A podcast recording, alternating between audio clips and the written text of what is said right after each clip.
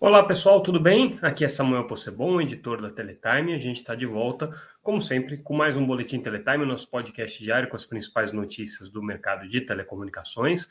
Hoje trazendo o que foi destaque nessa quinta-feira, dia 17 de agosto de 2023. Começando, como sempre, o nosso podcast, agradecendo a ConnectWay, nossa patrocinadora, que há mais de 20 anos traz soluções e tecnologias Huawei para o mercado brasileiro. Mais uma vez, a gente agradece essa parceria que viabiliza esse podcast todos os dias para vocês. Vamos começar com as principais notícias do dia. Na verdade, uma notícia que era muito esperada para essa sexta-feira, a gente já pode dizer que é, não vai acontecer. A decisão é, sobre o caso Init Vivo foi adiada. É, o conselho diretor da Anatel, nessa quinta-feira, se é, reuniu, se conversou informalmente e chegaram à conclusão que não vai ser possível deliberar sobre esse caso na sexta agora, como estava previsto, nesse dia 18, porque é, não há o mínimo consenso entre os conselheiros sobre como resolver essa questão. Vamos lá, vamos tentar recontar um pouco, já que a gente é, agora vai ter um novo capítulo dessa novela, né? Uma espera aí por mais 15 dias até a próxima reunião extraordinária em que isso aí deve ser votado no dia 1 de setembro. É, vamos recontar um pouquinho essa história para vocês entenderem por que, que ela é relevante e por que, que ela é tão polêmica. Tá?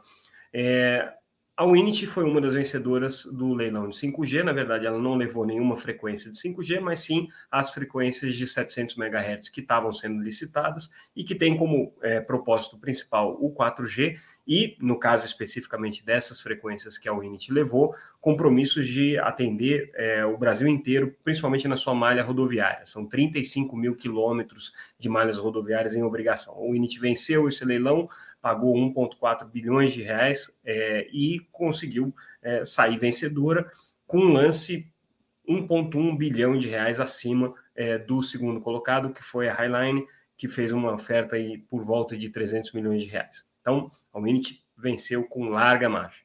Logo em seguida, né, houve o anúncio de que a Winit teria uma parceria com a Vivo, né, e essa parceria buscaria a exploração industrial do espectro e buscaria também o compartilhamento de infraestrutura. Então, a Vivo usaria 50% do espectro que a Winit é, conquistou no leilão, ou seja, 5 MHz, em 1.100 cidades, as principais cidades, principalmente cidades acima é, de 200 mil habitantes, e a Winit usaria infraestrutura da Vivo e elas compartilhariam é, é, essa infraestrutura em 3,5 mil cidades. Então, é, um, um, acordo aí em que a Vivo teria acesso ao espectro e também é, compartilharia infraestrutura com, com a Winit. Qual que é o problema? O problema é que no edital de 5G estava é, explicitamente colocado que, numa primeira rodada, a Vivo não poderia participar, assim como não poderia participar a TIM e não poderia participar a Claro.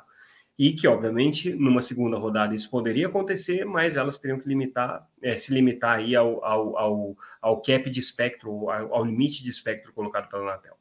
Esse acordo entre o Ente Vivo foi extremamente torpedeado, principalmente pelas empresas regionais é, que também venceram o leilão de 5G, como a BrisaNet, a Unifique, porque tinham expectativa de poder utilizar esse espectro da Unity para poder fazer os seus serviços de 4G, que para elas vai ser importante, afinal de contas, não é o Brasil inteiro que tem é, terminais 5G, e boa parte das pessoas ainda é, utiliza o 4G, então elas precisam ter também uma rede de 4G. Então elas foram lá e reclamaram junto à Anatel por conta desse acordo Winit Vivo, por meio das suas associações, das principais associações, a ANEL, Associação e a Telcom.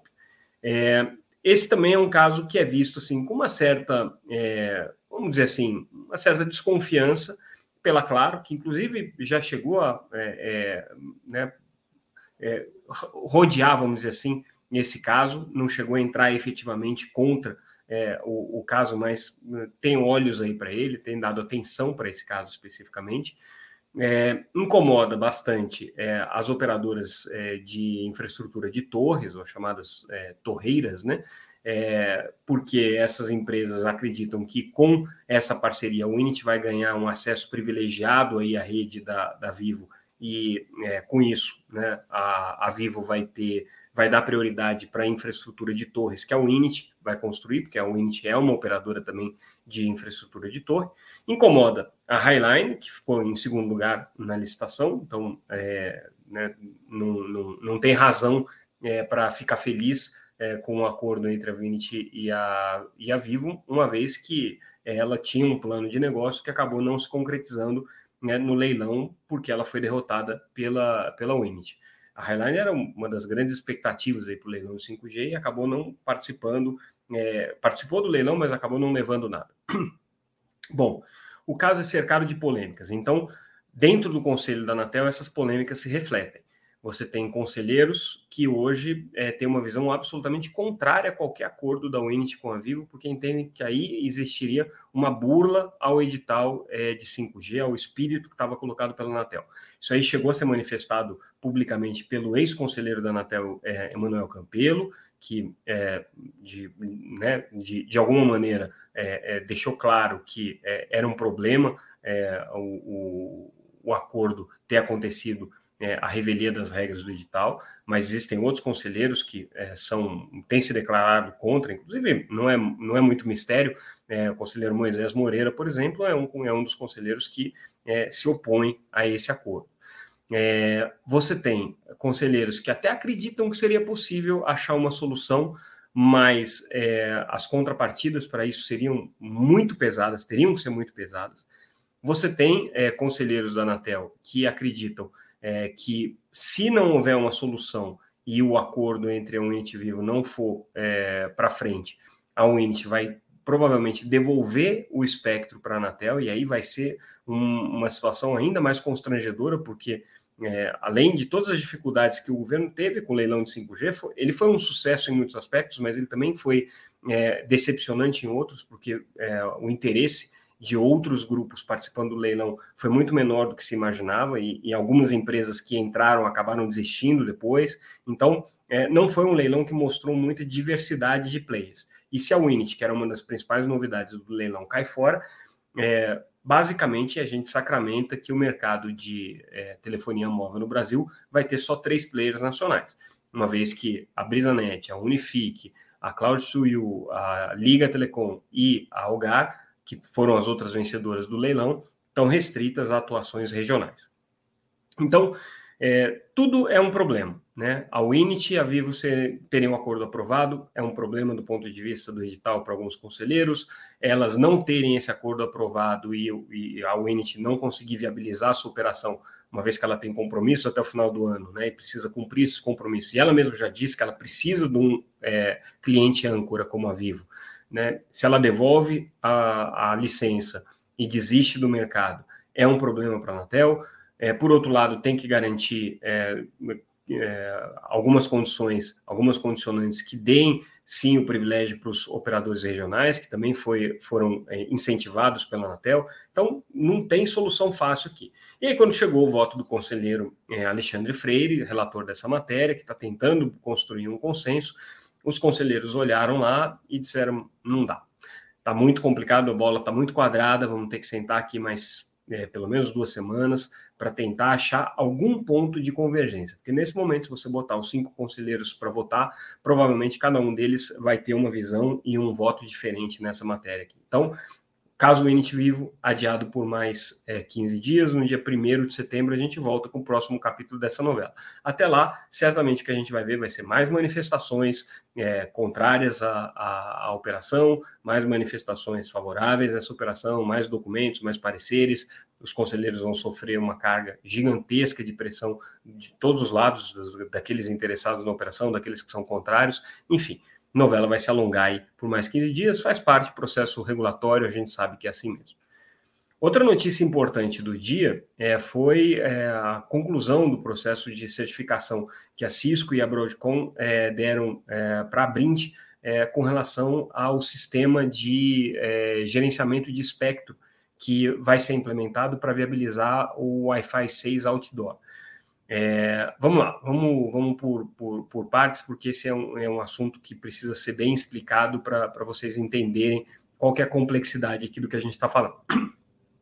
A Anatel liberou é, para uso no Brasil a faixa de 6 GHz para ser utilizada integralmente para é, serviços não licenciados, ou seja, aqueles serviços que não precisam de outorga da Anatel. O principal serviço não licenciado, se não o único, né, nesse momento, é o Wi-Fi e especificamente o Wi-Fi 6E utiliza a banda de 6 GHz.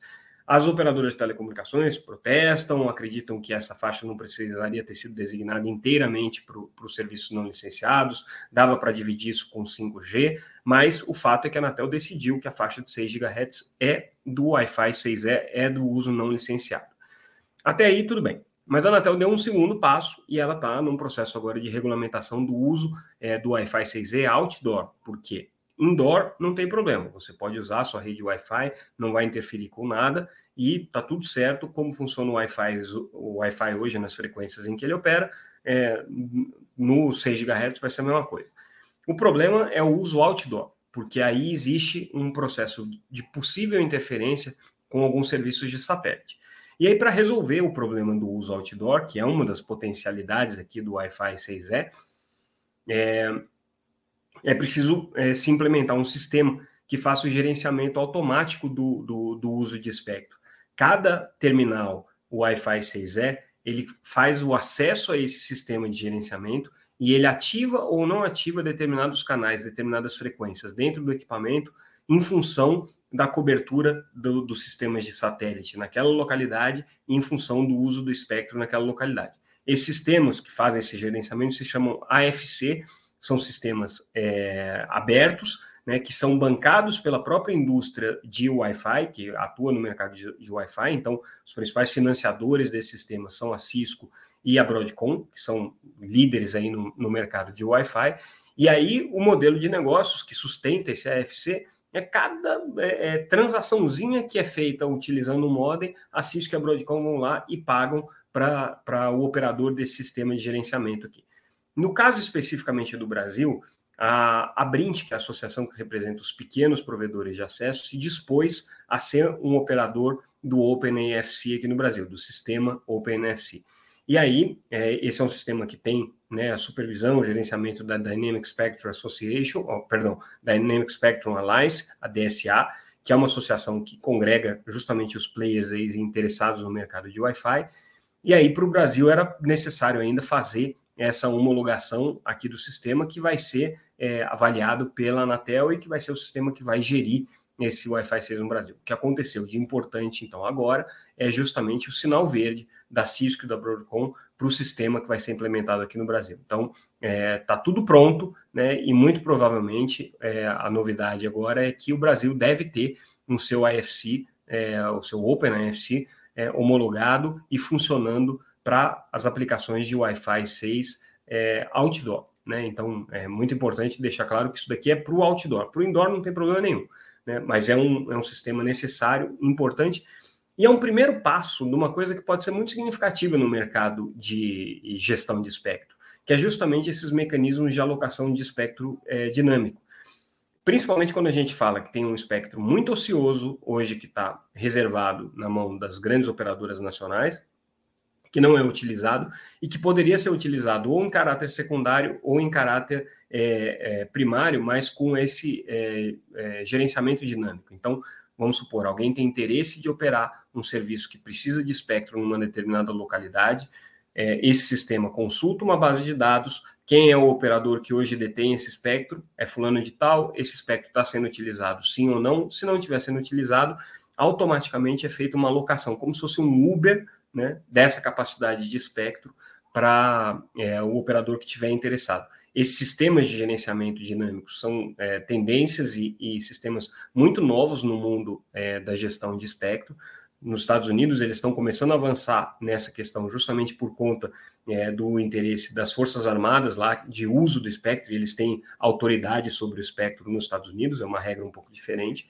Né? Então, é, se der certo aqui o, o AFC para a gestão do espectro para Wi-Fi 6E, pode ser que esse sistema de gerenciamento e alocação dinâmica de espectro funcionem para outras frequências também. Então, é um passo importante aqui no cenário competitivo das políticas de espectro, né, que é uma, é uma tendência hoje no mundo. Falar um pouquinho sobre internet e Anatel, assunto que já não é não é novo, né, mas que é recorrente e vai sempre estar tá, é, na boca aí do, do, do povo e no povo, nesse caso, é o Carlos Baigorre, o presidente da Anatel, que tem defendido a tese já há muito tempo de que a Anatel tem competência, tem capacidade, tem é, é, experiência para ser a gestora de algumas questões relacionadas à, à, regulação de internet no Brasil e voltou a falar hoje numa é, audiência na comissão é, é, da Câmara dos Deputados que discute é, é, é, desenvolvimento econômico, a, a CDE. Essa comissão fez uma audiência pública para tratar do projeto de lei do deputado João Maia, que é aquele projeto que justamente traz a regulação de internet, traz a Anatel como reguladora, o projeto 2768 de 2022. E é, nesse debate, a Anatel recebeu não só apoio de outros é, participantes ali, como é o caso da Conexis, como o Baigorre foi muito enfático né, em dizer que a agência tem sim competência, tem sim capacidade e quer fazer isso. Já conseguiu dar conta da gestão competitiva do mercado de telecomunicações por meio do Plano Geral de Metas de Competição e acredita que tem competência para também fazer a gestão é, da concorrência no mercado é, de internet se for reguladora. Diz o Baigorre que não vai haver sobreposição com o CAD, que são funções complementares, a Anatel atuaria como uma, uma reguladora ex ante, enquanto o CAD atuaria ex post, é, ou seja, depois que os problemas concorrenciais eventualmente aparecerem. De qualquer maneira, é, o Baigorre, agora, né, com a iminência de ter um ano a mais de mandato, né, depois da decisão de ontem do TCU, decisão não, né, da manifestação de ontem do, do TCU, pode ser que ele fique aí até 2025, então ele tem um pouquinho mais de tempo para é, fazer essa briga é, dar frutos. E o Baigorre está bem empenhado em conseguir ampliar o escopo de atuação da Anatel. Outra notícia é, que a gente traz agora com relação a, aos serviços de FWA, ou seja, o acesso fixo é, utilizando redes de 5G para banda larga, é que nos Estados Unidos, uma pesquisa que foi é, realizada pela, pela é, Global Data estima que em 2028, ou seja, a partir é, de agora, daqui a cinco anos, é, cerca de 16% dos acessos de banda larga naquele país, acessos de banda larga fixa naquele país, já vão ser baseados em redes FWA. Os Estados Unidos têm uma situação muito peculiar lá, porque as operadoras de 5G começaram a sua estratégia vendendo FWA. Diferente aqui do Brasil, que todo mundo foi para o acesso móvel, lá elas começaram já de cara com FWA. A Verizon é um grande exemplo. É, o primeiro serviço que ela lançou era justamente o FWA. Só que lá eles operam na faixa de 28 GHz, é, perdão, 26 GHz, não operam é, FWA na faixa de 3,5 é, e é, lá tem uma característica, né, do ponto de vista da, da engenharia, que é muito favorável para o FWA, que é o fato de que as cidades lá são muito mais espalhadas, construções predominantemente de madeira, o que facilita a, a, propagação dos sinais indoor, porque o FWA precisa receber esse sinal da antena, mas o, o modem fica dentro de casa, então ele precisa receber esse sinal é, com, com força, né?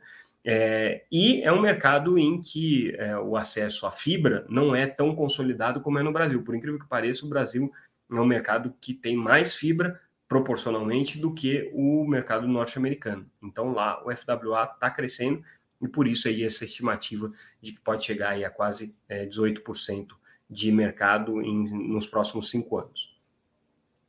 E a gente fecha o nosso boletim de hoje fazendo mais uma propagandinha do nosso Pay TV Fórum, evento que acontece na semana que vem para discutir o futuro do mercado de TV por assinatura. O pessoal hum, hum, tem comentado comigo, é, mas por que, que você continua fazendo evento de TV por assinatura? Gente, vamos é, olhar o que, que é o mercado de TV por assinatura. É verdade que ele já teve 20 milhões de assinantes e hoje está aí com é, em torno de 11, 12 milhões de assinantes. Né? Isso tudo é verdade, houve uma queda brutal. Mas esses 12 milhões de assinantes geram uma receita é, para as operadoras muito significativa, principalmente para Claro, para Sky, que são as duas grandes operadoras, pensando que cada é, usuário de, de, de, TV por assinatura tem um ticket médio aí em torno é, de 100 reais, é só fazer uma conta. Você tem 100 reais é, vezes 12 é, milhões de assinantes e você multiplica isso por mais 12 meses no ano, você chega a uma receita para a indústria de TV por assinatura da casa aí de pelo menos é, 14, milhões, 14 bilhões de reais. É mais do que muito setor de mídia no Brasil, é muito, muito significativo, inclusive com, com relação à internet. Então é um mercado muito é, relevante, que tem os principais grupos de mídia, algumas das principais empresas de telecomunicações e atores muito fortes que estão entrando. Então, no evento, a gente vai ter não só a participação do presidente da Claro, do presidente da Sky, presidente é, da Ancine, é, do conselheiro da Anatel, Moisés Moreira, que está cuidando do combate à pirataria, que é um tema super relevante, mas a gente vai ter participação também da Amazon Prime Video, a gente vai ter participação do Globoplay, a gente vai ter participação do YouTube, a gente vai ter participação da Roku, a gente vai ter participação da Watch Brasil e de mais uma série de empresas hoje que estão entrando com novas propostas e novos modelos de distribuição de conteúdos por assinatura. Então, não deixa de ser é, um evento que fala de futuro, né? Mas o futuro daquilo que a gente chama de TV por assinatura, que pode ser pela TV, pelas plataformas tradicionais, ou pode ser pelas novas plataformas de internet também. Então, imperdível o evento, né? Para quem acompanha o mercado de mídia, para quem acompanha o mercado de serviço de valor adicionado e o mercado de banda larga, não tem como não participar é, de um evento como esse. Afinal de contas, o mercado é super relevante, apesar né, da, da, queda de base, apesar das mudanças de modelo, apesar de outros players estarem atuando aí, é, principalmente no streaming. Agora, se você olha tudo que está acontecendo, TV por assinatura, mais streaming, crescimento de base de consumo de TV, os números são extremamente expressivos em favor de que as pessoas estão consumindo sim mais conteúdo de TV, estão pagando por isso, inclusive. Então, né, é, é, é um paradoxo aí modelo velho, com certeza é, não vai ser o predominante, mas que o consumo de conteúdos por assinatura continua muito relevante, continua. Então, fiz aí a defesa né, da razão pela qual a gente continua dando atenção e olhando com carinho para o mercado de TV por assinatura e, ao mesmo tempo, convidando todos vocês para participarem do evento que acontece nos próximos dias 22 e 23 de agosto, lá em São Paulo, no WTC Event Center. Quem tiver interesse, entra no site www.paytvforum.com.br. E com isso, agora sim, encerro o nosso boletim. Agradeço mais uma vez a presença de todos vocês, a audiência de todos vocês, patrocínio da ConnectWay. E a gente volta é, na próxima segunda-feira com mais um Boletim Teletime. Mais uma vez, pessoal, obrigado pela atenção. Até mais.